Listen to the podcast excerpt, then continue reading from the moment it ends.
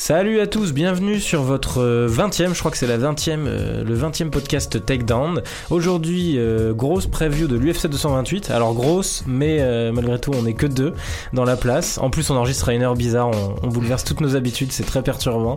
Euh, voilà, on est que deux avec Étienne Darro. Ouais, bonjour à tous. Bon, en fait, c'est un podcast assez intime aujourd'hui, on est Exactement. que deux. Et puis, on, vu la disposition des lieux, on a, on a l'impression un peu d'être dans les Aristochats, tu sais, la fameuse scène de, de- des spaghettis là. la référence. Euh, c'est pas les Aristochats, c'est la belle Ah non, c'est la belle clochard, ouais, pardon. Encore plus glauque. Euh, ouais, ouais, non, ambiance tamisée. On est revenu dans notre cage à poules, euh, la totale. Donc, Mais là, les on- vidéos commencent bientôt. Voilà, les vidéos commencent bientôt. C'est justement, on profite jusqu'au jusqu'au bout de ce bunker, mais mais très bientôt. en, en gros, on ne sait pas encore. Petit teasing, mais ça devrait être soit pour la période Canelo Golovkin, soit plutôt pour le combat euh, McGregor euh, Khabib, parce qu'on vous concocte un plateau très sympa.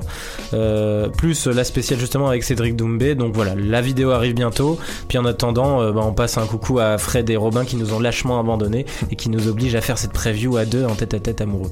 Voilà, c'est parti pour ce podcast! Take this!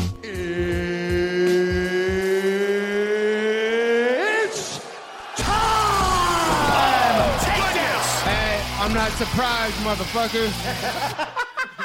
Et on commence tout de suite du coup avec cette preview de l'UFC 228. Il y aura quelques news à la fin quand même rapides, mais c'était pas non plus une grosse semaine d'actu en MMA, donc on va on va prendre notre temps sur la preview euh, euh, d'un event qui s'annonce quand même plutôt sympa. Comme d'hab, vous avez l'habitude maintenant sur les previews, on va le faire dans l'ordre de la carte. On a choisi toute la main card plus deux combats de, de la carte préliminaire. Euh, bon sur le reste, t'as quelques noms un peu ronflants des Jim Miller et compagnie, mais les combats ne sont pas très intéressants, donc on s'est dit que ça n'avait pas trop d'intérêt. Et du coup, on va commencer sur Jimmy Rivera contre John Dodson en poids coq.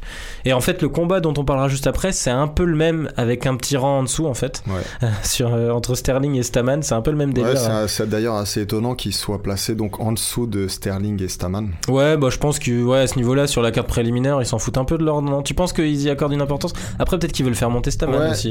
non mais c'est ça, c'est une question en général de qui va apporter le plus de vues. Tu sais, surtout qu'on essaie de, de comment dire de euh, de faire en sorte qu'il y ait le plus de gens qui regardent juste avant le pay-per-view. Bon là en, l'occur- là en plus en plus oui c'est un pay-per-view.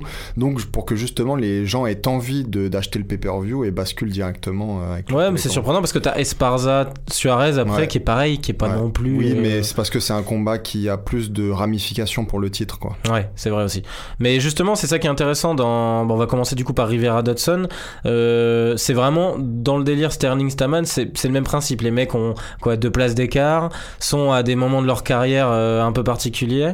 Euh, et en plus, bah, j'ai l'impression qu'il y a un point commun entre ces quatre-là, c'est qu'ils sont tous fait battre par euh, Marlon Moraes, à part Staman. Mm. Donc justement, Rivera qui sort de- de- de- de- d'une violente défaite contre Moraes. Hein. Il était sur Ouais. une belle série, Rivera.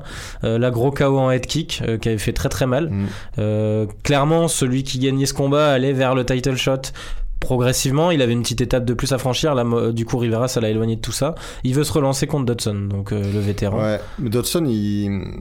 en fait, il a 33 ans maintenant. Ouais, J'ai ouais. regardé ça tout à l'heure et c'est vrai que on voit qu'il est en train de, de perdre euh, en vitesse lui aussi. Euh, donc dans ce combat, je vois, euh, tu vois, un, Rivera. Alors c'est vrai qu'il a été échaudé par sa dernière euh, défaite, qui était, comme tu l'as dit, une défaite cuisante, mais qui malgré tout a l'air d'être sur une meilleure dynamique globale que, que Dodson, quoi. Donc il y a quelques années, j'aurais dit Dodson, j'aurais même dit à Dodson assez facilement. C'était quand même un type qui était très explosif, qui était, qui était assez étonnant. Et, et maintenant, je pense que Rivera va le contrôler pendant trois rounds. Puis là, Dodson, il est sur. euh, J'ai regardé un peu trois défaites sur ses six derniers combats, mais contre Demetrius. Après, il est remonté parce que ça lui convenait pas trop cette catégorie. Il était un peu la limite à chaque Mhm. fois.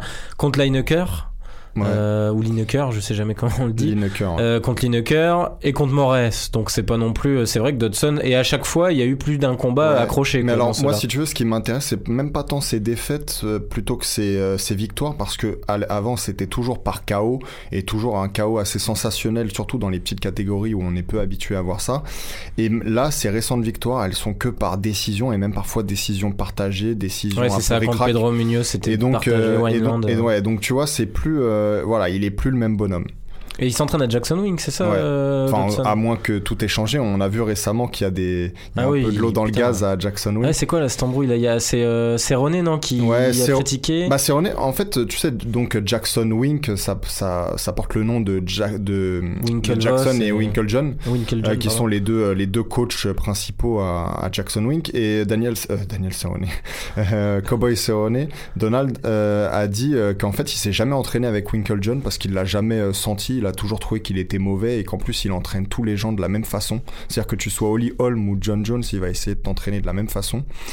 Et, euh, et donc euh, lui, il s'intéressait pas à lui, et c'est aussi pour ça après quand euh, apparemment euh, Winklejohn aurait fait péricliter le le, euh, le le gym, enfin la salle, et donc il aurait choisi de tu vois de créer son ranch là, le fameux ranch dans sa propriété où il s'entraîne aussi. Et où il compte à terme organiser des combats. Voilà, enfin, des tas- tout, ligue, de- tout un tas de trucs. Et du coup, Winklejohn et Cerrone, là, maintenant, sont en train de se faire un peu la guerre par médias. Bah Winklejohn, lui, ouais, j'ai vu, a répondu en disant que Cerrone avait toujours une approche très individualiste de Mm. sa manière de s'entraîner, ce qui m'étonnerait pas non plus vu la personnalité du bonhomme. Non, c'est sûr que c'est pas étonnant du tout, mais, mais les, comment dire, les stats parlent plutôt pour Cerrone, c'est-à-dire que ces dernières années, euh, le taux de victoire, enfin le pourcentage de, de victoire euh, de, de Jackson Wink, il a chuté euh, de façon dramatique. C'est vrai, mais c'est toujours un peu le avant, souci c'était- de ces salles-là aussi qui deviennent des usines en fait. Parce Mm. que j'ai l'impression, vu même ce que nous racontait, tu te souviens du Kenoa quand il était venu, Ouais. c'était ça, il nous expliquait que tu payais un forfait pour venir sur un training camp Ouais. spécifique pendant tant de temps. Ouais, c'est ça. Et en fait, t'étais mélangé à, un- je sais pas combien de gars. Donc oui, t'as des mecs de mon, Oui, bon niveau, donc tu progresses. Et mais- disait encore autre chose. Il disait que non seulement t'étais mélangé à des combattants professionnels euh, de niveau, tu vois, euh, inégal, mais que t'étais aussi mélangé à des à des bums, comme il l'a dit, des, donc des, des gars, euh, des, des, des randoms, des gars banals de la en rue plus. d'Albuquerque, qui en fait, s'ils paient le, leur abonnement, tu sais, de remise en forme, Ont ou le comme droit, tu veux du l'appeler, coup, de- ont le droit en fait de frayer avec les combattants professionnels et pourquoi pas même de de, de, de faire un sparring avec Ouais, et eux. puis et d'essayer de les savater du donc, coup. euh, euh. alors, pas forcément, mais, mais en tout cas, c'est de la perte de temps pour des athlètes du niveau de Cerrone, en tout cas, on l'imagine. Donc, c'est aussi tout ça, euh, voilà, il y a, enfin, il y a plein de, de détails dans cette histoire qu'on découvre au compte-goutte, quoi. jour- Et j'ai pas encore regardé Anatomy of Fighter a, a fait un, est allé faire un reportage il y a pas longtemps sur euh, la Jackson Wing justement. Ouais. Donc je regarderai ça. Peut-être que bon, j'ai pas l'impression que ça soit à charge. Après, si c'est pour voir euh, Mike Perry faire des, Voilà. des- ses facéties pendant 20 minutes, Je pense ça que va- ça, je pense que ça sera juste du, du no comment du coup. Ouais. Mais euh, mais voilà. Et je, je viens de me souvenir pourquoi j'ai j'ai dit Winklevoss au lieu de Winklejohn. Je sais pas si tu sais qui c'est Winklevoss. Winklevoss, C'est oui, oui, c'est les jumeaux Les Winklevoss jumeaux, dans euh, euh, The Social Network dans The et Social dans, Network, dans, euh, dans la vraie histoire aussi. C'est ça dans l'histoire. Joué de par euh. Armie Hammer, les deux. Exactement. Super film, hein, si vous avez l'occasion. Ouais. Donc voilà, en tout cas, on revient, petite digression, on va pouvoir se le permettre, on a le temps aujourd'hui. Ouais, ouais. Comme, sur- on, comme on vous l'a dit, c'est un podcast très intime aujourd'hui. Exactement. Sur Rivera Dodson, donc toi tu vois, ouais, Rivera au niveau de la dynamique, clairement. Ouais. Ouais, puis bon, il s'est pris un, un énorme KO par, euh, par Marlon Moraes. Est-ce qu'il va pas être échaudé un peu Bah, c'est ça, parfois on pourrait se dire c'est un KO inquiétant, mais quand on voit ses sorties euh, précédant euh, ce combat-là, il était quand même très solide, quoi. Donc je le vois pas, si tu Mais j'ai regardé d'ailleurs Rivera. je le euh, vois pas ça- s'arrêter en si bon chemin. quoi. Dans sa carrière, Rivera, il a, je crois qu'il a perdu que deux combats. Et, et par contre, j'avais oublié, il avait participé à Ultimate Fighter et il avait pris un énorme KO Ah contre oui Bermudez en fait. Ah ok. J'avais complètement Donc, zappé ce truc-là. Mais c'était pas en. Euh, C'était en 2000, tu vois, 2011. Oui, tu mais, vois, euh, mais est-ce que c'était au moment des, des tryouts, c'est-à-dire avant d'entrer dans la maison euh, Ouais, ouais, de- c'était avant. ça, Donc c'est pas référencé dans Ok, ses défaites en fait. Et ouais, ouais, il avait perdu bah, au premier tour en fait. Ah il ouais. s'était retrouvé. Et c'était un KO, donc tu Ouais, c'était la team Bisping du- contre Miller et il avait pris un KO euh, à un coup de poing. Ah. Alors j'ai pas vu l'image du KO, mais il avait pris un KO dès le deuxième round, début- euh, enfin milieu de deuxième round, euh, face à Bermudez. Donc ça serait intéressant de voir, mais peut-être que ça c'est signe d'un menton pas si ouais, c'est ça. Et contre Dodson, même si c'est pas le même Dodson qu'il y a quelques années, ça peut être, euh, c'est vrai, assez inquiétant. Ouais, donc c'est, ah, finalement, ça, ça rabat un peu les cartes, quoi. Donc euh, voilà, à voir. euh, mais c'est c'est vrai que je, je partirais quand même plus, je Ouais, pense, moi sur aussi. du, du Rivera. Plus ouais. sur Rivera. au niveau de la dynamique. Euh, du coup, sur le combat suivant, dans la même catégorie entre Sterling et Staman, alors là, c'est particulier, deux talents mais qui n'ont pas non plus le talent pour être parmi le top top, je trouve. Ouais. Moi, surtout Sterling, franchement, il m'a jamais. euh, euh, autant le gars a l'air sympathique, autant son, son talent, je l'ai jamais trouvé évident. Quoi. Ouais, après, tu regardes ces trois défaites, c'est contre Asun Sao, Moraes. non, tu mais vois, dans sa façon de bouger, dans son. Pas d'intelligence, Ouais, euh. dans, son, dans son style, en fait, tout court, je vois pas un combattant transcendant. Tu me diras, Staman, comme tu l'as dit, il l'est pas non plus. C'est un peu dans le même genre. ouais. Mais, euh, mais au moins Staman, dans ce qu'il sait faire, disons qu'il est, il est, voilà, il est difficilement prenable, quoi. On sait Bah, c'est un va solide venir te- lutteur, hein, voilà, on sait qu'il va venir te lutter. euh, il a les appuis bas. euh, D'ailleurs, il a même pas de coups. euh, tu vois. Ouais, Donc, c'est il est ramassé, boule. le gars. Voilà, c'est une petite boule. Et, et quand on voit les derniers combats de chacun. Bah, il est permis de penser que Staman, euh, tu vois, euh, est le favori finalement. Et moi, je le vois euh, gagner encore une fois dans une Moi, je vois Staman en, gagner, hein. en trois rounds. Et et je pense qu'en fait, l'UFC est pas con hein, en lui mettant un mec comme Sterling. Mm. C'est pas mal parce que Sterling, il a quand même encore un peu de hype autour de lui malgré les trois défaites. C'est c'est un nom que les gens connaissent. Ouais.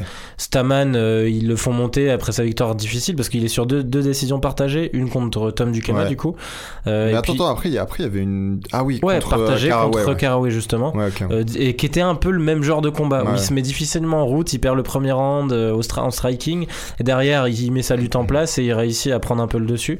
Donc euh, ça peut être intéressant de voir ça. Là ça sent un peu, moi je trouve, le- je sens le scénario un peu similaire. C'est-à-dire que Sterling meilleur striker va un peu prendre euh, le devant au départ et puis derrière il va développer sa lutte Staman et je pense qu'il va, Ouais. il va l'avoir à la, à Je la suis même pas sûr que Sterling soit le meilleur striker. Il va, il va tenter quelques coups de pied un peu flashy et tout. À ce point-là tu penses? Ouais, C'est vrai qu'après il est très dans ouais, le show-off. euh. ouais, puis tu sais, c'est des coups de pied qui servent pas à grand chose. Non, je pense vraiment que Staman va dominer confortablement euh, ce combat.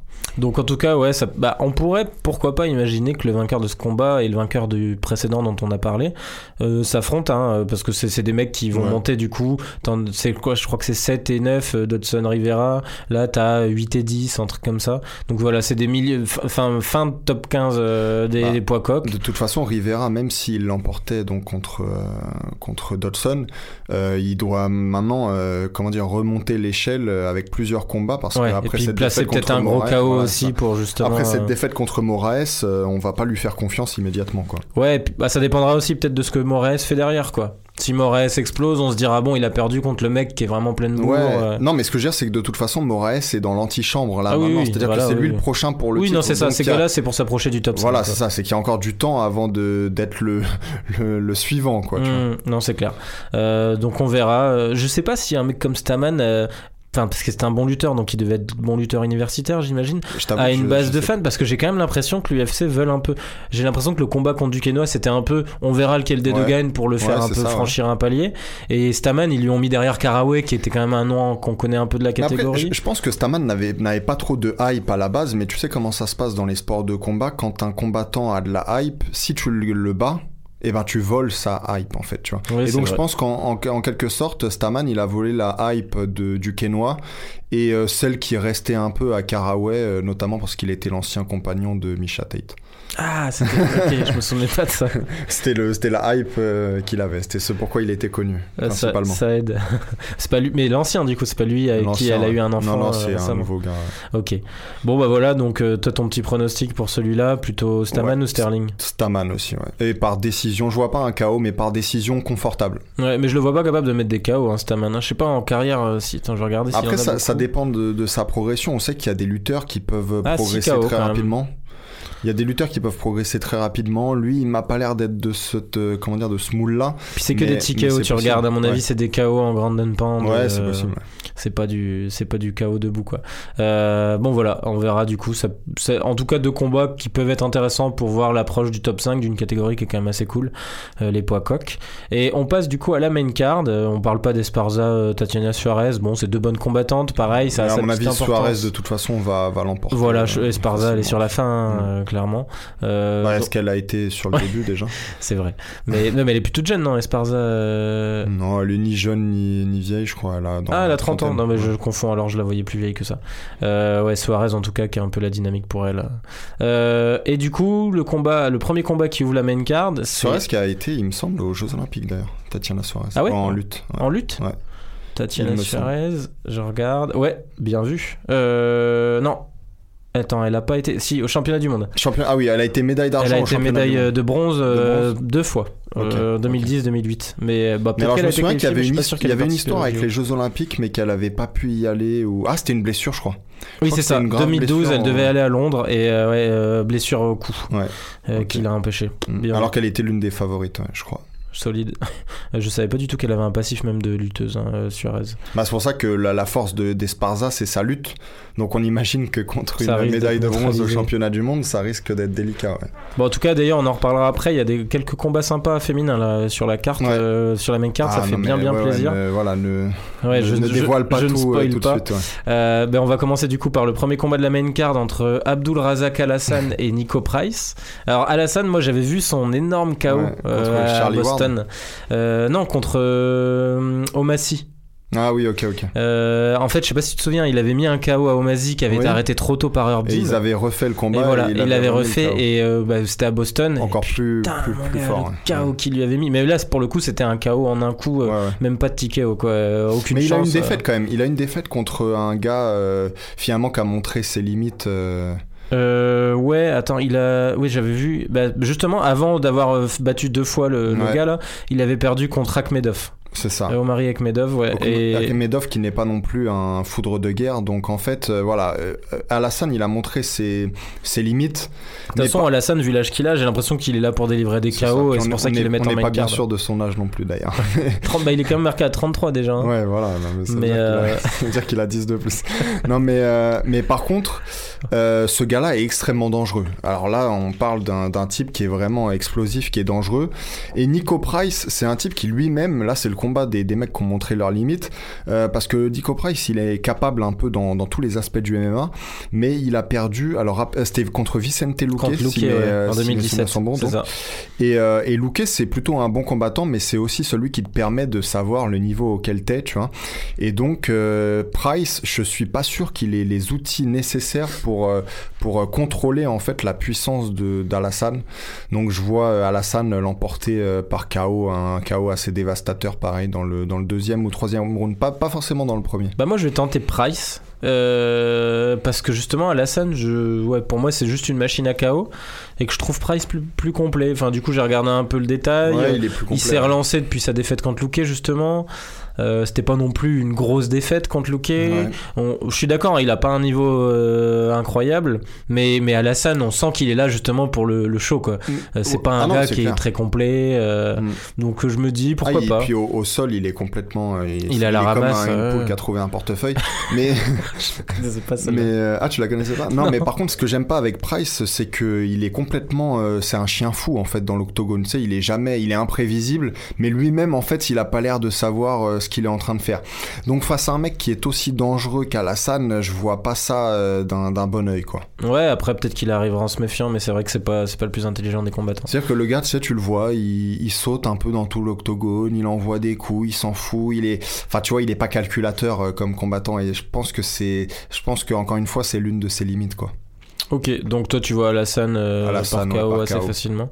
Bah, Euh, Peut-être pas facilement, mais un KO après un combat, tu sais, un peu euh, équilibré, acharné, tu vois. Hmm. Et dans le deuxième ou troisième round. Ça, ça peut. Bon après il y a de gros combats qui nous attendent derrière, mais ça peut être un, un- typiquement un combat euh, en mode combat de la soirée parce que Mhm. les deux mecs sont envoyés des parpaings pendant deux rounds et demi, Bah, que ça si- finit par si- un gros KO. Si Price est intelligent, il va essayer de l'amener au sol à Alassane. Mais je suis pas sûr qu'il soit intelligent.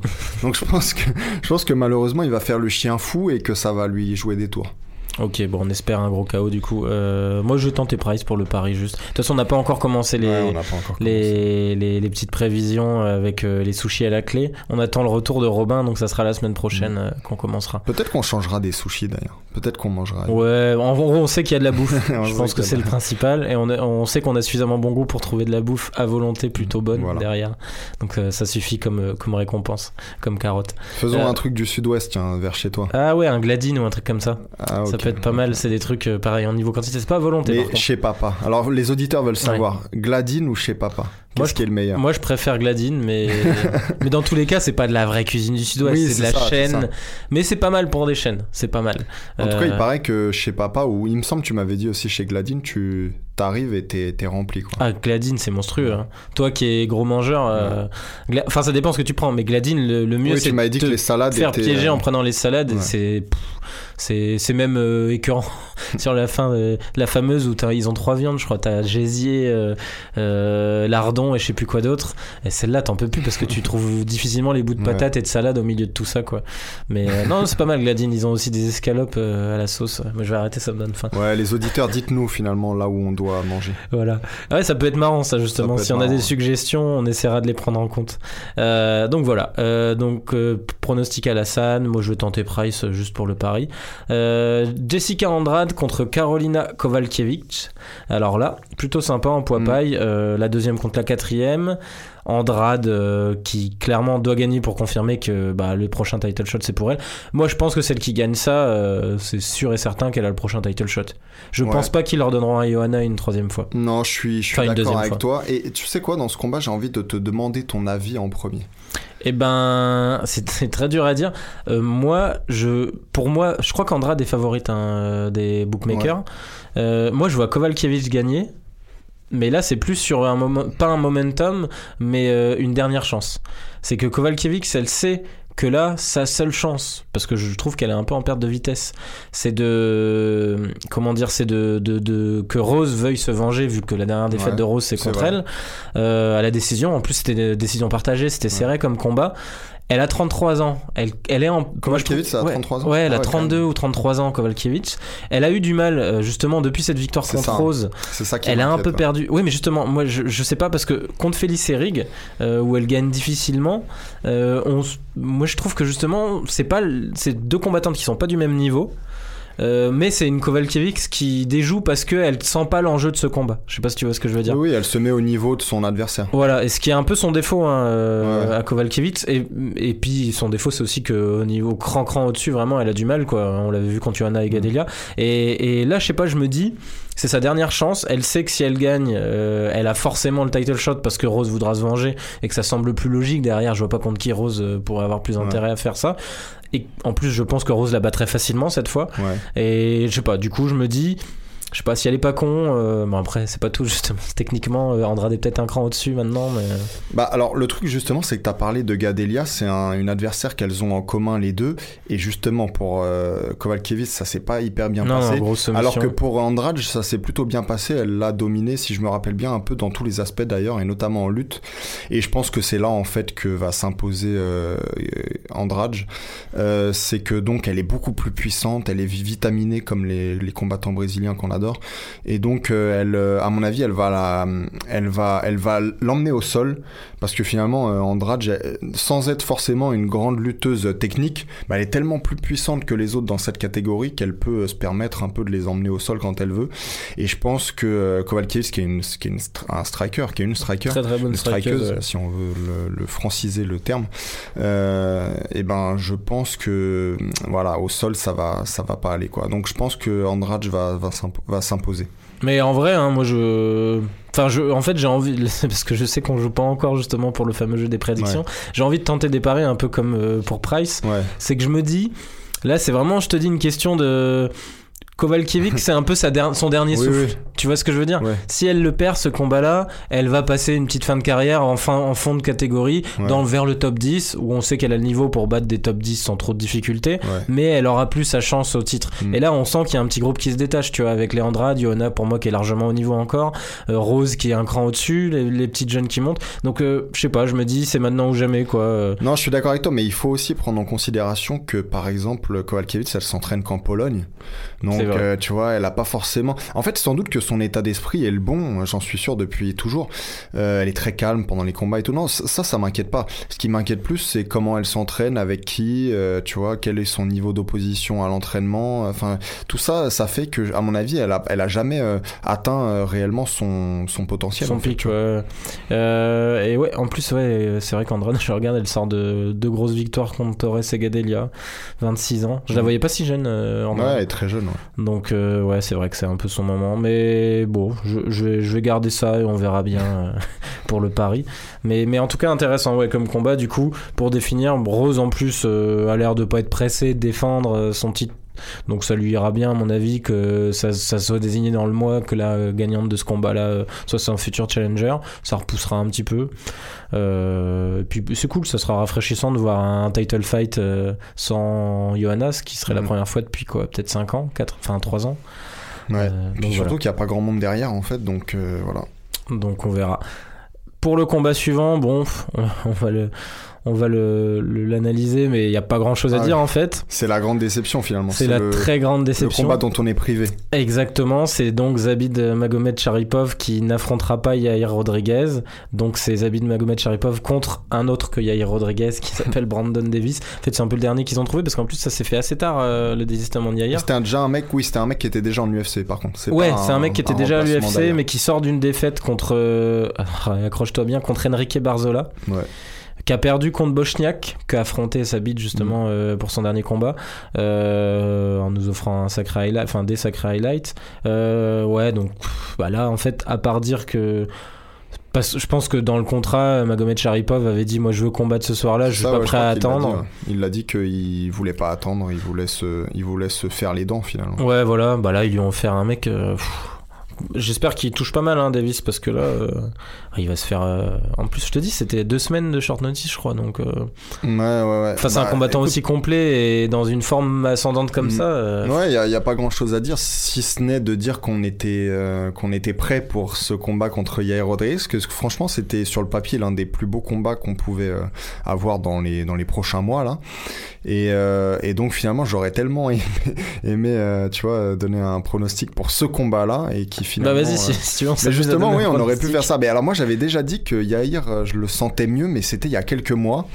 Et entre temps, je sais pas, Yair Rodriguez, il a l'air de, pareil, de prendre l'entraînement, euh, tu vois, un Il se peu perd en, un peu, en dilettante et tout. Et donc euh, finalement, j'aurais peut-être dit euh, Magomed Sharipov. euh, mais euh, mais de toute façon, ouais, c'est un combat qu'on aurait vraiment aimé voir. En fait, je pense que Rodriguez est meilleur avec ses pieds, que c'est même un combattant plus spectaculaire en réalité que Magomed Sharipov. Mais, mais comme tu Magomed dit- Sharipov est meilleur au sol. Ouais, et plus complet en fait, tout Mm. simplement. Donc je pense qu'il aurait trouvé finalement peut-être la solution euh, dans ce combat-là. De toute façon, Rodriguez, euh, du coup, on se permet la digression, hein, Mm. vu que sur Davis, il n'y a pas grand chose à dire. Oui, et si Euh, les auditeurs ne l'ont toujours pas compris, ça va être Magomed Jaripov, sans doute Voilà. pas. Je vais même dire soumission en fait. Je pense Ouais, je pense qu'il va se le faciliter le combat, il va s'amuser à faire un peu de highlight et l'amener au sol de manière Ouais. stylée et puis le finir. Euh, je, moi, je verrais bien en deux rounds, euh, qu'il Mm. qu'il joue un peu avec lui et puis justement parce qu'il sait qu'il a besoin d'offrir du highlight. Mais ouais, moi je trouve que Yair il s'est perdu hein, après sa victoire contre Penn en fait. On l'a fait, on l'a mis contre un gros nom et il a compris que l'UFC était, était chaud pour le faire monter parce qu'il était spectaculaire. Il le sait évidemment. Euh, bon, il offre un énorme KO contre BJ Penn, mais qui était un BJ Penn, Mm. euh, c'était un cadavre hein, le bonhomme. Donc euh, derrière, il s'enflamme, il se prend une dérouillée monumentale contre Edgar, mais alors vraiment la leçon. Et ouais, je- enfin moi justement j'aurais vu Zabit euh, pas que sur le côté complet. Là, je vais encore devenir un pronostiqueur sur le, le, le mental plus que sur la technique. Mais mais mais parce que euh, je sais pas, je sens qu'à ce combat contre Penn, euh, il y a eu un changement de com, un changement d'état d'esprit euh, d'un mec qui pourtant avait l'air d'avoir la tête sur les épaules avant ça. Donc euh, Ouais, non, c'est un mec qui est vraiment pas bête. Non, mais le truc, on parlait euh, avec euh, Kovalkiewicz de on sait pas où, où elle s'entraîne, avec qui et tout. Lui, c'est encore pire, il change de camp euh, à chaque combat. Ah oui Donc une fois, il est à Chicago, euh, l'autre, il était, on se rappelle qu'à une époque, il était à Jackson Wink, c'est fini aussi. ah, je Euh, ma- maintenant, Dieu sait. Euh, hier. ah oui, il était. euh, Bah d'abord, il vient du Mexique. Ouais, ouais. Donc il est mexicain, il a appris l'anglais. Bah, il a à- gagné Ultimate Fighter latino-américain, Ouais, voilà. c'est ça Euh, après, il, euh, comment dire, il a été à Jackson Wink où donc il a appris l'anglais. Après, il est allé à Chicago. Euh, s'entraîner avec un seul mec, un seul coach qui devait tout faire, euh, semble-t-il. Euh, ça n'a pas fonctionné, ça c'était le combat contre Edgar. Ah ouais. Maintenant, je sais même plus euh, vraiment euh, où il en est en fait. Donc ça, c'est aussi. Bah, en plus, il y a eu sa bisbille avec l'UFC, on croyait qu'il allait se faire virer et tout. Donc euh, c'est un type qui devrait trouver un- une maison en fait, un, un, un lieu où se poser et, et ensuite peut-être on reprendrait confiance en lui quoi. Ouais, bon, il a encore le temps, en plus, il a que 25 ans. hein. Mm. Zabit, il a quel âge lui? Il est 27. Ouais, vrai, c'est vraiment dommage, faut qu'on arrête de se faire du mal en y pensant. Mais euh, bon, bah, du coup, on va pronostiquer une grosse victoire et une démonstration de, de Magomed Sharipov. Chapeau à Davis quand même. hein. Euh, bon, ça a beau euh, être un peu le, le deal pour ce genre de combattants de milieu de roster euh, UFC qui savent qu'ils devraient être coupés. Ça peut faire partie d'une négociation aussi, ce genre de truc, je pense, des fois. Dire euh, j'ai accepté de- de- d'aller me faire massacrer pour vous. Euh, bon, soit il y a un joli chèque, soit vous me laissez Mm. un combat de plus à l'UFC et comme ça je perdure un peu dans ouais, la. puis il faut dire aussi que le Brandon Davis, on le connaît pas bien.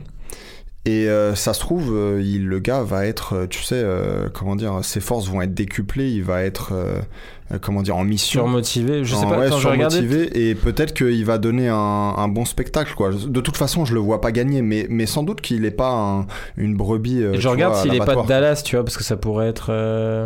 Non, il est même pas de Dallas en plus. Il est du Mississippi. Euh, parce que ça a lieu à Dallas, hein, l'UFC 228. Ouais. On le rappelle, c'est un retour de l'UFC à Dallas. Je sais pas c'était quand le dernier event là-bas. Euh, mais ouais, bon, on verra. Bon, on lui souhaite euh, tous mal hein, de réussir à, à mettre en difficulté Magomed Sharipov, sachant que c'était intéressant parce que le dernier combat de Magomed Sharipov contre Bochniak, il y avait cette supériorité, mais finalement, dans le combat pur et l'agressivité, Bochniak avait su le mettre en difficulté Exactement, finalement et exposer certaines de ses limites. Quand il était face à un mec dur au mal, euh, il avait commencé un peu à galérer, en tout cas dans les, dans les derniers rounds. Exactement. Et avec, notamment euh, son cardio était en train de lâcher et il fallait pas d'ailleurs que le même pas qu'il y ait un round en plus, il fallait pas qu'il y ait 2-3 minutes de plus parce que Hmm. Bochniak sinon. Mais on imagine que dans le camp où il est, euh, le type de personne qui semble être, on imagine qu'il va essayer de corriger Oui, euh, ces défauts-là. Mais c'est pas dit qu'il puisse en fait. On sait que les problèmes de cardio, notamment, on le, on le sait assez avec euh, McGregor, tu peux pas toujours les corriger comme tu le, comme tu le souhaiterais en fait. Donc, euh, donc voilà, ce sera peut-être le seul enseignement à tirer, voir dans quelle mesure euh, euh, il s'est reconcentré là-dessus. Bon, c'est vrai que s'il le finit en un ou deux rounds, on n'aura pas trop l'occasion Mm. de le voir. Mais espérons que Davis soit un sacré guerrier. Sur le co-main event, c'est le title fight entre Nico Montano et Valentina Shevchenko. Et bon, c'est du coup c'est pour la, la ceinture des poids mouches féminines. Et je j'ai pas souvenir en fait d'une ceinture euh, où la challenger est à ce point-là favori. Je sais pas si ça te dit. Mais toi, tu as, le, t'as les, les chiffres là de d'à quel Non. point elle est favorite? Non, mais C'est bon, euh, oui une non, vision de- de- ouais, une d'esprit. ouais. vision d'esprit. Euh, bah attends, je vais regarder justement pendant que tu, Ouais, tu nous en regarde parles. les cotes Mais à euh, Vegas. tu penses qu'elles y sont justement UFC 228 Ouais, je pense. bookmaker, je vais Mais, regarder. Mais euh, parce que betting, attends, MMA odds. C'est-à-dire que Nico Montagno, depuis qu'elle a, qu'elle a combattu euh, donc pour la, la ceinture inaugurale euh, des poids euh, plumes, euh, 13-2. des, des poids, pardon, c'était quoi? C'était les poids. On est dans les quels poids là Là, les c'est poids, c'est poids mouche du coup. poids mouche, oui, voilà, poids mouche féminine. Euh, depuis qu'elle a combattu et donc elle a aussi fait l'histoire puisqu'elle est la première euh, combattante, tu sais, amérindienne en fait à, à gagner un, un titre de l'UFC.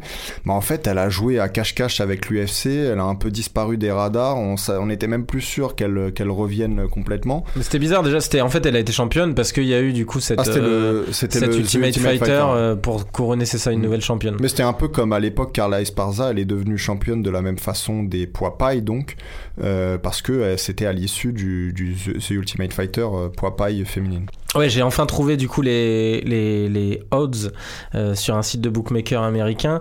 Et du coup, bon, euh, ça, ça me parle pas, moi j'y connais rien, hein, mais, euh, mais en tout cas, on sait que quand les chiffres sont vachement négatifs, c'est que la personne est grande favorite.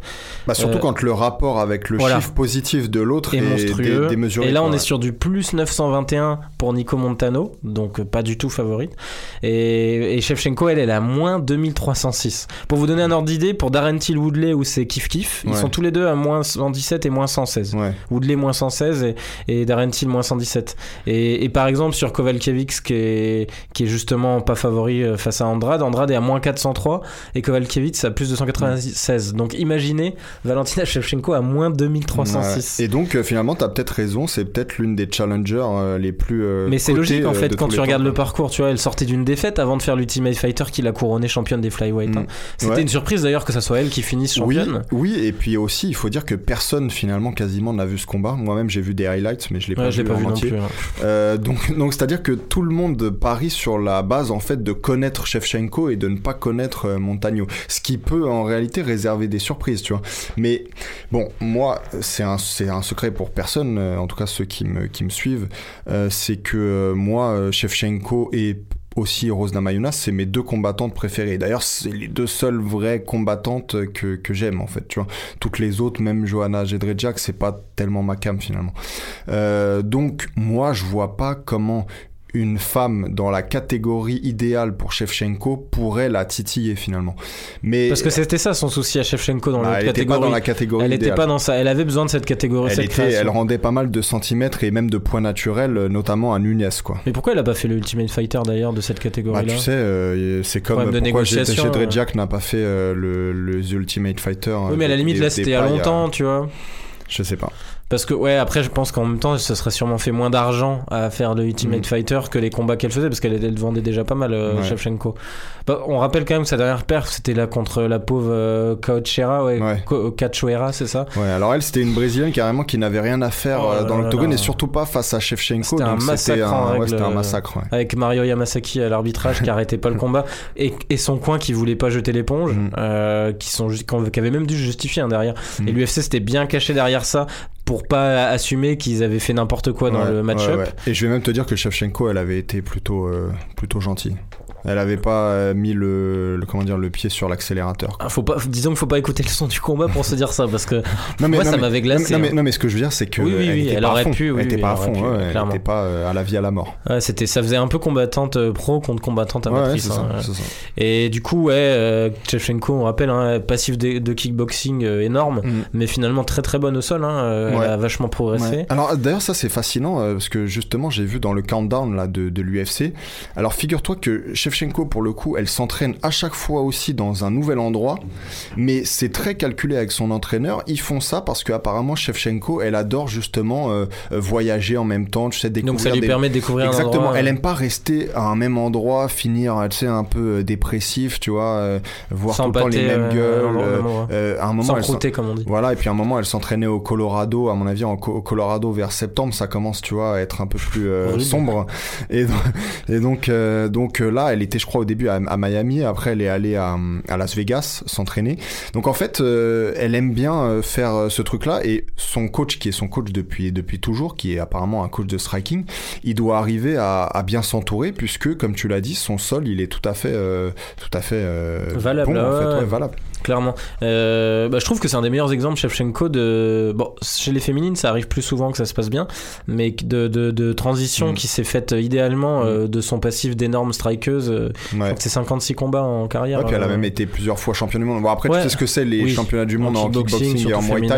Mais, mais, euh, mais bon, quand on la voit combattre, on se dit qu'effectivement, c'est une vraie kickboxeuse. Ouais, Y a pas de doute. Mais, mais, mais qui tient la route au sol, donc euh, c'est vrai que ça serait intéressant de voir. euh, bon, je- effectivement, on connaît mal Montagno alors que c'est la championne. Euh, moi, Non, je elle mets. impré- elle m'a pas impressionné. Ouais, moi je ce- mets une ce. Shevchenko 20, et puis je pense une victoire écrasante quoi.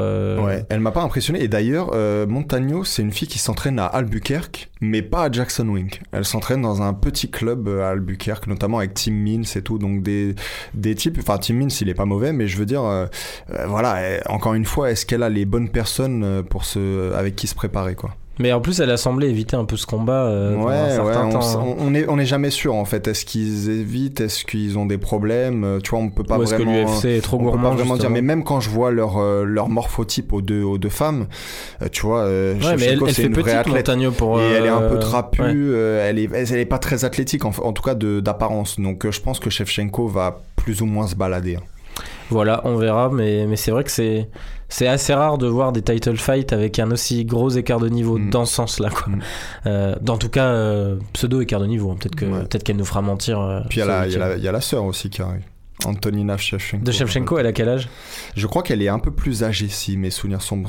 D'ailleurs, elles se ressemblent pas du tout les deux. Mais tu te rappelles qu'elle était au Dana White euh, Contender Series là Ah oui, c'est ça. J'avais vu. était, Mais je, euh, je m'étais demandé justement s'il y avait un lien de familial entre de Ah parenté ouais, entre les deux. Bah d'ailleurs, Shevchenko était dans le coin. Elle, a, elle bah, dans le coin pendant le combat. Elle avait gagné, du coup, là, Ouais, elle avait gagné. Après, c'était pas, c'était pas fantastique, mais il y avait. Pareil, c'est une kickboxeuse ou... Ouais, ouais, ouais. Et, mais il y avait, euh, comment dire, il y avait des, euh, des, des flashs un peu de, de voilà, de, de, de son talent, quoi. Ok. Euh, moi, par contre, c'est- c'est- elle nous écoute pas, hein, la Valentina, mais ça m'arrangerait qu'elle arrête de faire la sexy sur les réseaux sociaux. Moi, ça me perturbe avec les abdos qu'elle se tape. euh, C'est Ouais, quand même... bon, c'est une question Bah, de goût, hein, euh, mais en, fa- en fait, le truc, c'est que elle est très musclée, mais par contre, elle est bien proportionnée. oui. donc, en elle un a un sens- joli visage, mais En, en un sens, elle peut. se- Bon, après, je, je la trouve pas forcément très jolie, mais en tout cas, elle peut se permettre peut-être de, de faire euh, la, la fille sexy, mais encore une fois, je pense qu'il faut aimer le, les, style faut aimer les meufs musclées, quoi. Quoi, tu vois, il faut, voilà. Ouais, puis elle, c'est vraiment une masse. hein. C'est Fred qui, qui aime. Ah non, c'est Bart, c'est vrai. On a dit que c'était Bart qui aimait bien les filles musclées. On aime le troller là-dessus. Bon, et sa copine, c'est pas Valentina Shevchenko au niveau du gabarit. hein. Elle est un peu plus menue.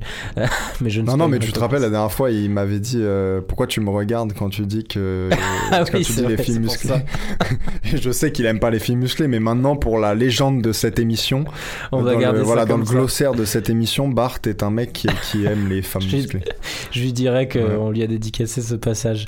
Euh, et du coup, bah, on va passer tout de suite au, au main event, euh, très attendu. Euh, Moi, ça fait un bout de temps qu'un combat m'a pas autant emballé chez les Je vais te dire que revoir Shevchenko combattre pour un titre, je l'attends quasiment autant en fait. Je sais pas si ça te Oui, oui, bizarre, mais, mais le truc, c'est que c'est l'opposition qui me pose Oui, problème. quoi. Oui. J'ai peur que ça soit un combat. Bon, après, ça peut être cool aussi, mais que Ouais. ça soit un combat à sens unique euh, et voir une championne se faire massacrer, ça peut toujours être un peu gênant. Quoi. Mm.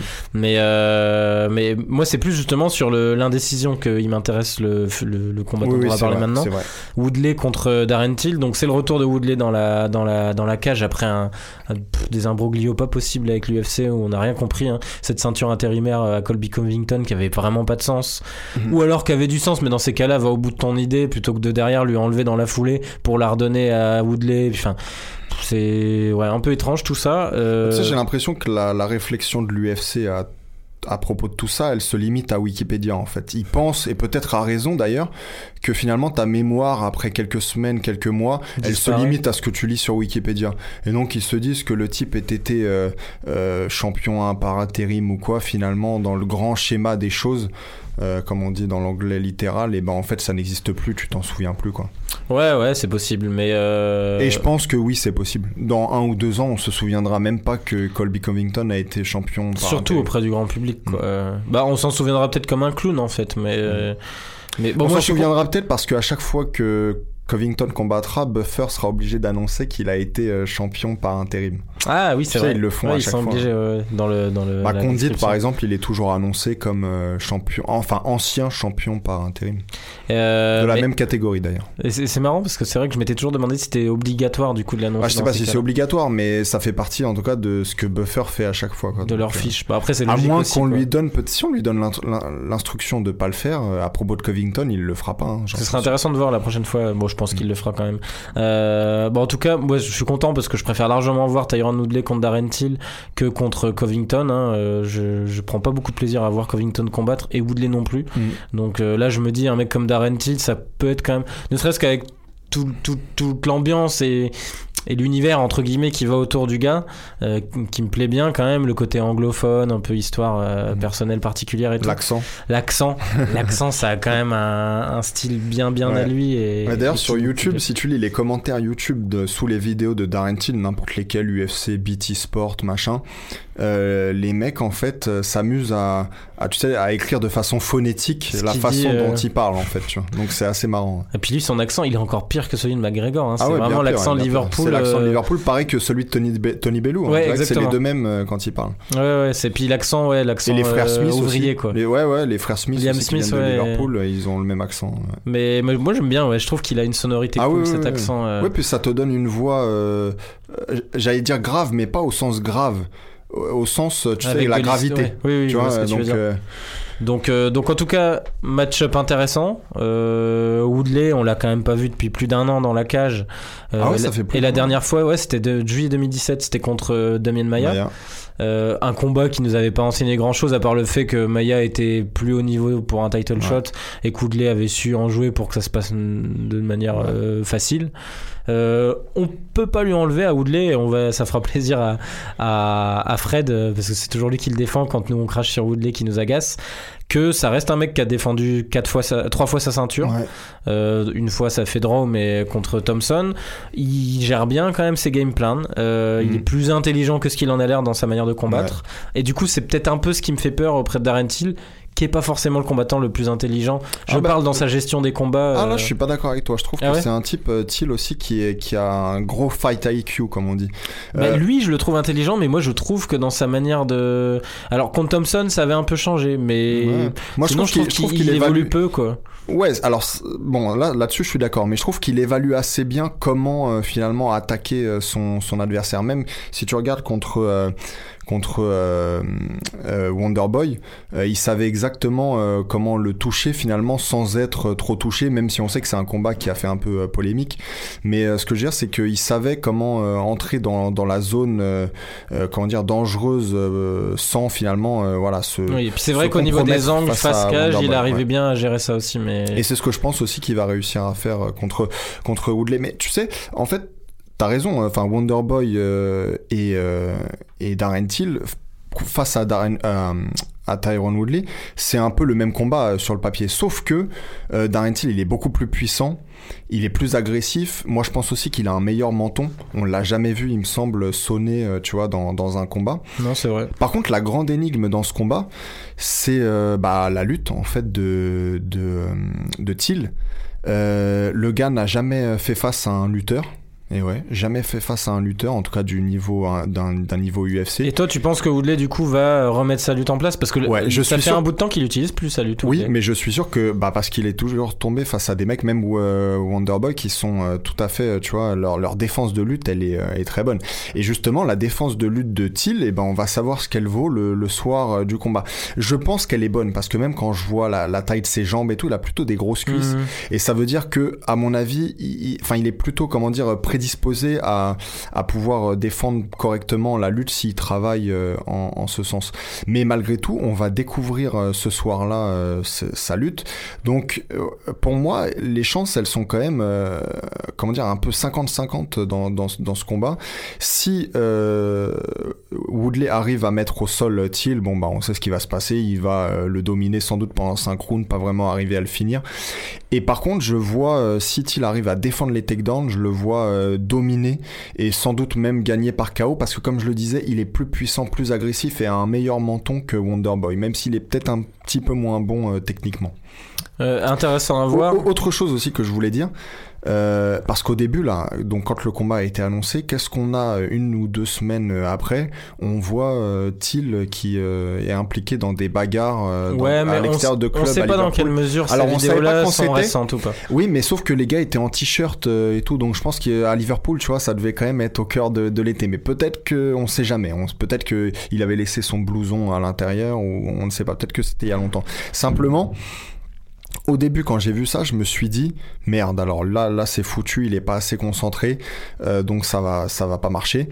Euh, et puis après, j'ai vu que finalement, il a pris sa préparation très au sérieux non seulement à Liverpool, mais après il est allé lui-même à Las Vegas, donc dans le complexe de l'UFC pour s'entraîner, avec des sparring Performance bien choisis, avec tous ces entraîneurs qui sont venus. Donc euh, voilà, pour le coup, je suis rassuré sur ce point, sur ce point-là. Et voilà, c'est ce qui me fait dire finalement, et espérer aussi un peu, c'est vrai, parce que Woodley, c'est pas mon combattant préféré, euh, que ce sera-t-il par KO dans les, dans les premiers rounds. Ouais, l'histoire serait belle en plus. Hein. Ça ferait. euh, Bah, du coup, il est toujours invaincu. Hein. Ça leur ferait un deuxième Ouais. champion invaincu.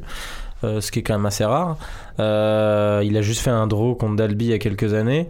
Bon, moi, j'ai découvert du coup, euh, j'ai, enfin, presque honte de le dire puisque Étienne m'a dit que tout le monde était au courant, vu qu'il communiquait beaucoup autour de ça. Je l'avais peut-être su, mais je l'ai oublié. Que bah, Cutty, il a quand même une histoire assez dingue. hein. Avant d'être parti au Brésil, il s'était fait poignarder dans un- une bagarre de rue Ouais. en boîte ou je sais pas. J'ai jamais vu d'ailleurs la marque. à de Liverpool. cette, euh, ouais, tu, moi tu non la vois toi? Non, non, mais bon, c'est peut-être poignardé, tu sais, poignardé, Oui, c'est pas, hein, ça peut être des, des trucs très superficiels. C'est des, des couteaux comme en prison, tu sais. Ouais, voilà, et des, puis, des cutters. ouais, ou des, des brosses à dents taillées. Ouais. Mais, euh, mais c'était, c'était, ouais, il était assez jeune. C'était à l'époque où il était parti justement euh, au Brésil et où il a pas mal progressé. Derrière, il est passé pro. Mais, euh, mais je sais pas, le, le, le mec vraiment me plaît. Alors putain, je peux pas m'empêcher de me repasser. Et du coup, je sais, peut-être que la dernière fois, c'est à cette chanson que je pensais. On va la passer en fin d'émission. Elle vient de me revenir. C'était la chanson Sweet Caroline. Sweet Caroline, ouais. Euh, la fameuse qui était passée du coup c'est une chanson de Neil Diamond depuis que j'écoute beaucoup en fait depuis qu'il l'a passée dans son Mhm. walk, walk off avant le combat contre Wonderboy à Liverpool Euh, mais moi j'ai- cette scène j'arrive pas à m'empêcher c'est BT Sport qui l'a mis en ligne sur YouTube je te jure que je me la refais peut-être Ouais. une fois par semaine juste pour le délire en fond et, encore plus presque la chanson de base je trouve que la, la, la, Ouais, la, scène un peu d'ambiance de Liverpool avec ça Moi, tu sais, une sympa. entrée que j'aimais beaucoup à l'époque, ça fait longtemps que je l'ai pas vue, mais c'était celle de- d'Alexander euh, Gustafsson à, à Londres contre Jimmy Manoa à l'époque où il était entré sur, euh, en fait, l'hymne suédois mais chanté par Zlatan. Je sais pas si tu te rappelles de ah Ah oui, cette, euh, qui était sur la pub, euh, la la fameuse pub, pub. là. euh, Volvo. Enfin, qui était lue presque par Zlatan. Ouais, ouais, c'était lu et c'était mêlé à des chants Un lyriques et tout. et tout, ouais, ouais. ouais, donc c'était très beau. Et, Ah, J'ai jamais vu celle-là, faudrait je Ouais, regarde. ouais, ouais. Je pense qu'elle y est toujours sur. Je sur regarde. Bah, souvent sur les events européens, c'est cool parce que les vidéos elles restent en Mm. ligne euh, tant que c'est des chaînes à acheter justement. Sport, ils ont des droits là-dessus. parle peut-être dans une émission hors série des, des différentes entrées de, de chaque combattant parce qu'il y en a qui sont tout à fait iconiques quoi notamment la chan- les chansons d'entrée de BJPen puisqu'on en parlait tout à l'heure tu sais des aux sonorités Mhm. hawaïennes et tout et c'est toujours très très beau aussi hein. Ouais, bah même euh, McGregor, la première fois, Ouais, il avait McGregor. mis euh, son, son son euh, celtique qui se transforme en rap sur la fin euh, à Dublin. Là, ouais mais moi alors pour le coup je préférais que ça reste Un son celtique unique. D'accord. comment s'appelle la chanteuse déjà c'est Sinead O'Connor, non? Ouais Sinead O'Connor Ouais, c'est ça. Ouais, non, ouais, c'est vrai que ça pourrait être intéressant. Mais en tout cas, moi, je sais que Darren Till, depuis cette entrée que j'avais vue en direct, vu que c'était européenne, vraiment régal, quoi. Je sais pas. Et puis, je trouve que le gars a quand même une personnalité attachante, euh, notamment la fameuse anecdote de son sparring contre Mike Perry euh, récemment, là, le où il a- Voilà, il comprend à cause de son accent Spa. justement, surtout que Mike Perry il a une manière de parler bien Ouais, lui aussi. bah, allez. Il comprend un spa au lieu d'un sparring. Déjà, imaginez les deux aller se faire un spa à deux. Je trouve ça Bah, c'est pour ça que Thiel au début est gêné il se dit mais qu'est-ce qu'il veut de moi là, ce gars-là? Et, Et je l'avais mal analysé finalement Qu'on finit en sparring Ouais. du coup euh, euh, improvisé dans un hôtel quoi. Je sais pas, je trouve qu'il est rafraîchissant euh, Ouais, et non, mais en a un peu mal de Woodley. On en a un peu Je marre de je suis d'accord avec toi que, que Thiel, en plus, c'est quelqu'un qui est. Bah, il, il le dirait lui-même, mais c'est quelqu'un qui est très franc, en fait. Donc, à chaque fois qu'on lui pose une question, il répond euh, de façon assez, euh, assez simple, tu vois. Et notamment, j'ai écouté une interview il y a pas longtemps où finalement, il disait clairement que l'argent, c'est pas ce qui l'intéressait le plus, que des- il trouvait qu'il gagnait bien assez euh, comme ça. Alors qu'évidemment, il cracherait pas sur plus ni rien. Mais qu'à partir du moment où il avait déjà tout ce qui lui. tout ce qu'il voulait, et ben, euh, il en a, il avait pas besoin de, de plus. Donc, c'est pas un type, voilà, encore une fois, euh, trop. euh, voilà, trop euh, à, la, recherche de, de l'argent à tout prix, quoi. Il a Et puis, il y a- il y. Et puis il y a eu aussi cette fameuse histoire où là pour le coup il a pas forcément bien réfléchi avant de parler, bien tourné sa langue dans sa bouche. C'est au sujet de, de ses enfants et de sa femme Ah là, oui. où il disait j'en ai rien à foutre, je veux Je gagner le préfère titre. gagner le titre. Alors ouais. qu'évidemment on comprend ce qu'il voulait dire. Il voulait dire c'est en fait. est euh, concentré voilà, sur cet c'est objectif. c'est quoi. ça. Et on se doute bien que s'il devait choisir entre le titre et son enfant, enfin en tout cas j'espère qu'il Bah, vu la personnalité son- qu'il a, j'aurais du mal à croire le contraire. Non, non. Mais euh, bon, bah du coup, toi, tu dis Till euh, ah, en fonction du, de, de ce qui se passe aussi. euh, De toute façon, En défense comme, de takedown. comme tous les combats de très haut niveau, on peut jamais être sûr à 100%, et là je le suis encore moins, tu vois. Mais, euh, mais simplement, voilà, je, je pense que oui, euh, dépendant de s'il arrive à défendre les, les takedowns, et je pense qu'il va y arriver, euh, et ben je le vois gagner par KO dans les premiers rounds. Ouais, Parce qu'on sait pareil. aussi que Woodley, euh, malgré tout son entraînement, malgré tout son, son game plan, malgré toute sa préparation, et ben finalement quand vient le, le moment du combat, euh, il se replie en arrière et il est très euh, très attentiste en fait. Il est très prudent, il a un peu peur, on a l'impression. Enfin, il aime pas, il aime pas finalement tellement le combat que ça quoi. Ouais, c'est vrai. La bagarre. Ouais, la bagarre. Moi, je- du coup, je dis Till aussi. Pareil, je, je sais pas, ça. Il m'avait déjà surpris, il m'a surpris à chaque fois en fait. Il m'avait déjà surpris contre Thompson, euh, où moi pour le coup je le donnais vainqueur, même Mm. si c'était serré. Euh, effectivement, assez intelligent justement à ce combat-là, ça a un peu changé. Je trouve qu'avant il avait un peu trop tendance à se reposer sur, euh, Mm. sur ses 1-2. Et euh, donc voilà, donc je, puis j'aimerais voir Till gagner. euh, ça Ouais, après, après c'est vrai que tu as raison de dire qu'il faut peut-être un peu euh, varier les 1-2 et tout. Il faudrait peut-être ajouter quand même quelques, quelques armes à son arsenal.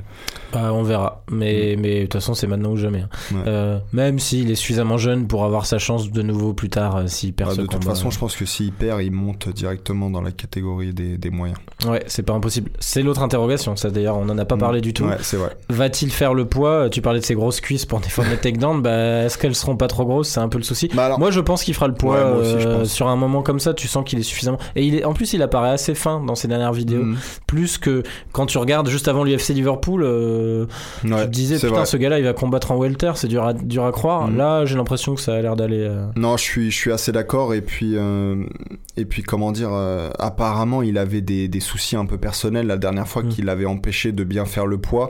Donc, si tout va bien cette Il fois-ci. hésitait entre ses, ses enfants et puis le title shot, c'est Voilà, pour ça, c'est ça. qu'à l'époque. Et puis après, il a pris la décision pour faire le poids. Donc, euh, je pense que si tout va bien cette fois, ça devrait, euh, ça devrait aller de ce point de vue-là. Voilà, du coup, on finit sur cette preview de l'UFC 228. Un petit prono de Thiel euh, pour tous les deux.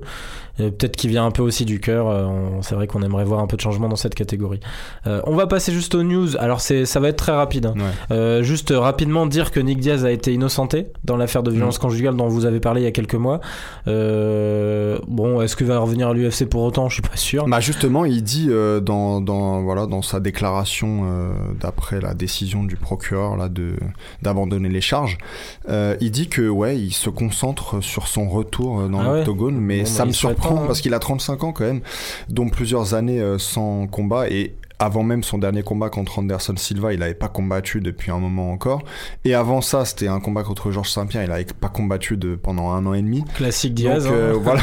voilà, mais ce que je veux dire, c'est que dans, dans quelle mesure il se prépare réellement à un retour, bon, difficile de savoir. Toujours est-il qu'en tout cas, il a été innocenté des charges, voilà, de, de, de comment on dit euh, Domestic violence. Ouais, enfin, en, en français, c'est euh, violence conjugale, Ouais, c'est ça. euh, qui donc apparemment n'était pas avérée, quoi.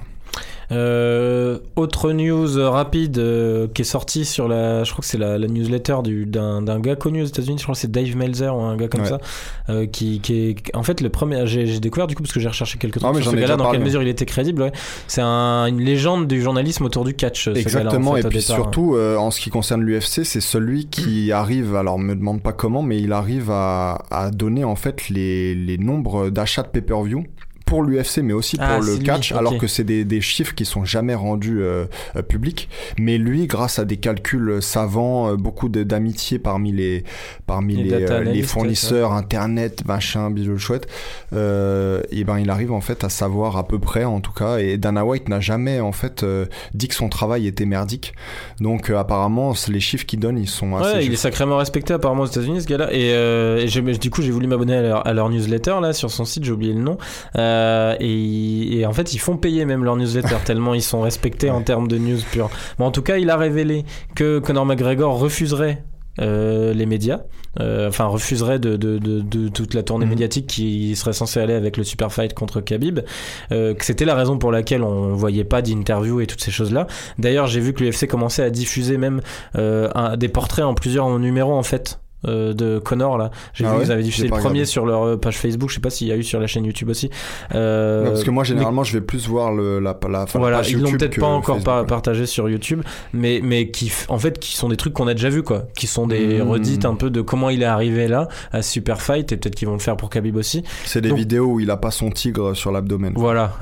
et donc euh, bah ça, ça ça sent quand même ça effectivement la com qui n'existera pas à mon avis jusqu'à la Fight Week on en aura pas. À propos de ce, puisque c'est le voilà, c'est l'épisode intime aujourd'hui. Moi, je voudrais quand même dire aux auditeurs, parce que peut-être qu'ils ne le savent pas, mais que à l'époque en fait où euh, McGregor, qui pourtant on le sait est un type intelligent, mais voire même très intelligent, mais euh, son tatouage du tigre, c'est quand même un tigre qu'il a trouvé sur euh, Google Images en fait, en tapant euh, Tiger. Et je me souviens qu'à une époque, euh, des, des gens sur des forums avaient fait des recherches, et en gros, tu tapais Tiger sur Google Images. C'était Et c'était euh, quasiment l'une des premières images qui arrivait, la- celle exacte qu'il a pris, la photo réaliste, bah, qu'il a, hein. a tatoué.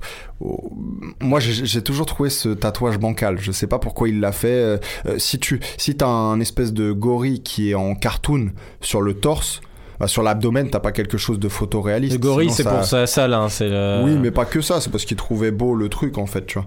Et donc euh, là, il y a, y a des problèmes de comment dire de, de cohérence en fait entre euh, tous ces tatouages. Mais bon, bref, c'était juste un, un détail, mais euh, une bah, en tout- parenthèse. En tout cas, euh, voilà, il, il refuserait de se, de se concentrer sur les médias parce que il sait qu'ils vendent suffisamment pour pas avoir besoin de ça. Mm. Que de toute façon, l'histoire, ne serait-ce qu'autour de la rivalité qu'il y a depuis l'affaire du bus et puis de son absence longue des, de l'octogone Ouais. et de son retour après deux ans, suffit en fait à elle-même à vendre le truc et qui l'UFC n'a pas besoin. Et en plus, il y a un truc qui paraît évident, je pense, c'est pour ça que c'est crédible. Euh, Au-delà du fait qu'il se concentre que sur son entraînement, ça on pourra en parler après, c'est Mhm. intéressant. Mais euh, c'est que bah, clairement aujourd'hui McGregor il les tient euh, par les coronesses, hein, l'UFC. Il sait qu'ils ont besoin de vendre de pay-per-view et qu'il n'y a plus que lui qui peut les faire. Et depuis qu'il a fait ce combat contre Mayweather, il est passé dans une autre dimension. Puis son nom Et- est plus important que celui Voilà. de l'UFC en fait. Et aujourd'hui, on sait enfin, le, on sait enfin, euh, ça en fait, je trouve que ça officialise, même si on s'en doutait, le fait que maintenant dans la négociation, c'est plus eux qui ont la main, c'est lui, Mhm. totalement. Euh, et qui peut de lui-même, à l'époque, on l'avait vu, il l'avait suspendu, il avait dit je prends ma retraite, nanana, Mhm. parce qu'il voulait pas faire de tournée de conférences de Ouais. presse et tout. Et bah là, aujourd'hui, euh, il y a plus de débat. hein. Ça Mhm. les saoule apparemment. Il y a une frustration de la part de l'UFC, mais ils peuvent rien faire. Ouais, Donc, alors euh, moi je suis un peu comme toi, j'aimerais voir, c'est vrai, cette fameuse conférence de presse où on verrait un premier stare down en un, Bah un premier face à face en avec les costumes et tout, ça change un Puis peu. ça fait de- longtemps qu'on avait vu McGregor avoir de, Ouais. de trash talking naturel Oui. et pas là, Oui, vrai. Mayweather. euh, Oui, oui, c'est vrai. Non, mais c'est vrai que ce serait, euh, ce serait intéressant, mais malgré tout, j'ai l'impression que l'histoire du, du diable sur le bus, ça a servi de conférence de presse en fait pour ce combat. Et, euh, et donc, euh, il doit, il doit estimer que ça, que ça n'en vaut pas la peine. Euh, moi, de toute façon, je suis hypé de la, de la même façon. J'espère, par contre, au moins, si on n'a pas de conférence de presse jusqu'au combat, qu'il y en aura un pendant la fight week, quoi. C'est-à-dire Mhm. qu'on est la conférence de presse, la pesée, et puis le combat le jour même. Hmm, oui, c'est clair. Mais vraiment, ouais, on se dirige vers ça. hein. Je pense que Bah alors- un alors combat moi, comme me ça, on l'aurait vu un mois avant, quoi. Ça me va s'il y a une conférence de presse une semaine avant, je vais même te dire, c'est peut-être encore plus euh, excitant, oui, quoi, oui, tu vois, c'est donc vrai, ça me c'est va. vrai. Avec le fameux premier face-off qu'on n'aura jamais eu avant, quoi. Ouais. C'est rare, hein, c'est rare dans Ouais, ce genre de vrai. combat.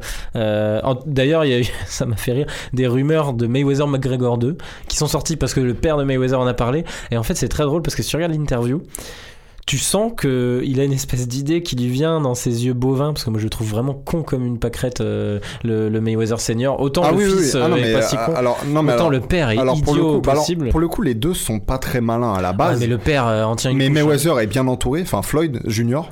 Mais Floyd Senior, non seulement il est pas très malin à la base, mais en fait il est complètement punch drunk. On en parlait la Ah dernière fois. bah, il est- on l'entend quand il Ah, parle il, hein. est, il est, il est au bord, euh, comment dire, d'Alzheimer quasiment, enfin de Parkinson. Et tu le sens en fait parce que quand là, il, en fait, c'était pendant un gala ou je sais pas quoi. Il a, il a dit à une journaliste, euh, il, il- il a dû se dire, ah tiens, vas-y, je vais lui balancer un truc qui va faire hyper. Je pense qu'il est même pas au courant que Connor combat bientôt, Ouais. probablement. Euh, et du coup, il a de toute façon, je me rappelle qu'il il se souvient même pas des noms en fait. Pendant le combat contre, entre Mayweather et, et, euh, McGregor, il était incapable de dire le nom de Conor McGregor. Il y arrivait pas. c'est vraiment. Bon, après, c'est, faut pas se moquer parce que c'est à cause de son passé de boxeur évidemment. Ouais, moi je me permets de me moquer parce qu'il veut faire le mec qui s'expose. Alors dans ces cas-là, euh, En tout, cas, en que- tout cas, moi je me moque pas, mais c'est vrai que c'est assez euh, inquiétant comme euh, état de santé qu'il, qu'il a. Mais, Quoi. mais ouais, c'est un peu comme Marine Le Pen qui doit être gênée dès que son père fait des saillies médiatiques. Parce que là, clairement, c'est quand tu dis dans le timing, c'est à trois semaines du plus gros combat de l'histoire de l'UFC qui implique McGregor Ouais. et Mayweather. On Et s'en donc, fout qu'est-ce un qu'il a dit précisément? Et il a dit, ouais, ouais, mon fils est en discussion avec McGregor. Alors pareil, on voit qu'il se souvient plus du nom de Oui, McGregor au début et qu'il y revient au fur et à mesure. Et il dit, ouais, ouais, et McGregor, il est intéressé pour prendre sa revanche. Mais de toute façon, il va faire la même merde que la dernière fois, il va pas y arriver. Euh, mon fils, il est prêt à sortir de sa retraite. Donc euh, attention, on se prépare. euh, nan, nan. Et il parle comme s'il y avait des discussions, Ouais, il dit et tout. Et du coup, il y a plusieurs médias qui l'ont relayé. Donc nous, on l'a relayé, mais en disant que c'était ridicule, justement. Euh, ben voilà. Mais le timing, moi, m'a fait beaucoup rire parce que tu sens vraiment qu'il il sait même pas qu'il y a combat. Khabib Connor et Mais compagnie. alors, un, un personnage dans la famille Mayweather qui est peut-être plus intéressant, en tout cas plus malin, bah il y a plusieurs oncles en fait, dont, dont il y en a un d'ailleurs qui est, qui est en, euh, en fâcheuse posture. Enfin, je crois qu'il est à l'hôpital et tout. C'est euh, c'est Roger, je crois. Mais euh, celui qui est intéressant surtout, c'est Jeff, Jeff Mayweather, qui est un personnage, tu sais, très fantasque, qui joue quasiment la carte du mec qui est pareil, un peu punch drunk, alors qu'en fait il l'est pas du tout. Mais il est capable de passer de l'un à l'autre. Et si euh, ça intéresse les, les auditeurs, si vous allez sur la page euh, donc YouTube euh, de ça s'appelle Mayweather Boxing euh, Channel.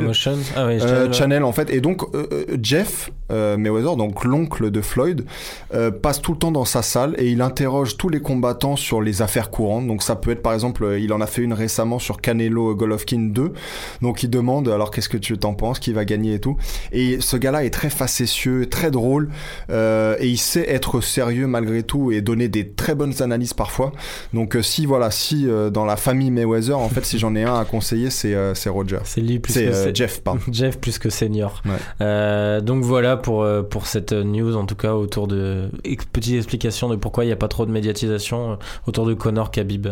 Bon, on peut citer rapidement avant de conclure la défaite de Tyler Lapillus. Ouais. Euh, S'il nous écoute, hein, moi j'ai envoyé un message hier. c'est- Bon, il avait pris un adversaire, lui-même l'avait dit qu'il serait pas évident à gérer. Apparemment, Euh, c'était un bon prospect. Exactement. russe. Denis Lavrentiev, là, c'est sa sixième victoire en six combats. Et c'est un ancien judoka de très très bon niveau, hein, apparemment au niveau international. Je sais pas Il a s'il été a- aux Jeux Olympiques Je pense pas qu'il soit allé au JO parce qu'il a dû arrêter avant. Euh, mais, euh, mais je crois qu'il est, il, il a participé au championnat du monde ou un truc comme ça. Mm. Euh, bah attends, je vais regarder. Ah, il a, il a alors, avec, avec cette défaite, euh, ses chances en UFC, ça, européen, sont un peu, U23, euh, champion d'Europe, U23 euh, euh, en 66 Lui, kilos. il, il euh, pourrait, il pourrait répondre mieux que nous, mais enfin, j'ai- j'aimerais bien savoir ce qu'il pense de ses chances pour revenir en UFC avec une défaite. Bah, je lui en ai pas parlé du coup, ouais, justement, je voulais pas remis le couteau dans la Ouais. plaie, je- moi je l'ai plus dit, parce qu'en en fait il a livré un combat courageux Alors, quand tu vois. le, ouais, Quand tu combat. vois le combat, euh, c'est-à-dire qu'il y a même deux trois défenses de takedown où il, arrive, il se fait amener au sol, il arrive à remonter vite et ce genre Mhm. de choses contre un mec où on sent que c'est un buffle hein, quand il t'attrape les pieds, c'est foutu. À la Khabib un peu ça fait penser. Euh, bah, de toute façon le judo on sait que c'est assez proche du Ouais, sambo et euh, et bon en striking il est clairement au-dessus euh, Tyler mais Ah ok ok d'accord. Ah je pensais qu'il. Non, enfin, le- Je pensais que c'était une domination. euh, non, en fait, le premier round, le premier round, c'est équilibré, euh, mais à partir du deuxième round, l'autre arrive à l'amener au sol deux fois par round, en gros. Et Ah donc c'est un vrai lutteur, enfin, enfin lutteur judoka. ouais, euh, judoka, vraiment grappleur, quoi. Bah, tu regarderas le combat. euh, Je crois que c'est Fred qui nous l'avait mis là, mais euh, Ah il l'a mis, j'ai j'ai pas vu. Ouais, il a mis le lien. euh, c'est, enfin, le combat est intéressant en fait, Mm. et on voit que ouais, il a- le mec est coriace, il sera chiant à prendre, mais par contre pas spectaculaire. Donc je suis curieux de voir dans quelle mesure il peut avoir une chance, peut-être vers le KSW et tout. Donc ouais, pour Tyler, c'est vrai que ça l'éloigne un peu de l'UFC pour Mais un si certain temps. si j'ai bien compris, Taylor Lapillus c'était pas non plus dans la promotion dans laquelle il a gagné les deux Non, euh, c'était au RCC. euh, lui, euh, la promotion, en fait, c'était une promotion GMC, allemande, le ça, GMC, ouais. où tu peux te permettre, justement, il y était parce que tu peux te permettre d'avoir des combats uniques et que ça lui permettait de prendre d'autres opportunités. Et là, il avait tenté apparemment ce pari, justement, parce que ce gars-là est un prospect intéressant dans, Mhm. en Europe de l'Est Ok ok. et que c'était c'était aussi l'occasion de faire monter Ok, son nom là-dessus. c'était parce qu'en plus de euh, Taylor, il nous avait dit justement que lui, euh, il avait toujours été très tactique dans le choix de ses adversaires. Ouais, bah là, bah là, il a dû se dire, euh, Il ouais, il y a un moment, que faut que je marque le coup. ouais. euh, et, que donc- s'il le battait, l'UFC. Bah en plus apparemment il y avait des discussions donc je sais pas on verra dans combien de temps ça repousse ou pas hein, parce qu'il reste je pense parmi les Français qui pourraient avoir une chance de revenir à l'UFC ou d'y venir lui il y a déjà été mais c'est vrai que c'est dommage parce que ça repousse un peu les choses bon après il est encore jeune Tyler euh, on se fait pas trop de soucis mais mais c'est vrai que victoire euh, de défaite pas évidente euh, face à un gars dur à gérer quoi on finit là-dessus merci Étienne hein, c'était très sympa ce petit moment Ouais, c'était cool. Bah, en fait, je pense, je vais même te dire ça, on va virer les autres et maintenant on va faire K2 euh, jusqu'à maintenant. Ouais, mais du coup, ça fera plus cher si on doit payer les sushis à celui qui a perdu au niveau des, des Bah, surtout maintenant, je peux plus perdre en fait. Je suis le seul à faire des, des pronos et toi, t'es l'animateur. Non, normalement, j'ai dit que je me joignais à Ah, vous tu cette joins, année. Ouais. joins. Je pense qu'on sera à 3 avec Robin, on verra. Euh, bon, en tout cas, continuez à nous donner votre avis. Sur le resto aussi, si vous en avez envie, vu que les pronos reviendront bientôt. Comme je vous ai dit, la vidéo qui arrive très bientôt. Euh, on en parle à chaque fois, mais c'est parce qu'on est très excité à l'idée Mm. D'avoir un joli plateau. Bah écoute, euh, puisque on en parlait toi et moi en off avant le, le podcast, j'aimerais savoir peut-être même si les gens euh, préféraient qu'on commence, euh, donc les auditeurs, dites-le en commentaire, n'hésitez pas, même euh, venez nous parler sur les réseaux sociaux si vous nous trouvez ou quoi que ce soit.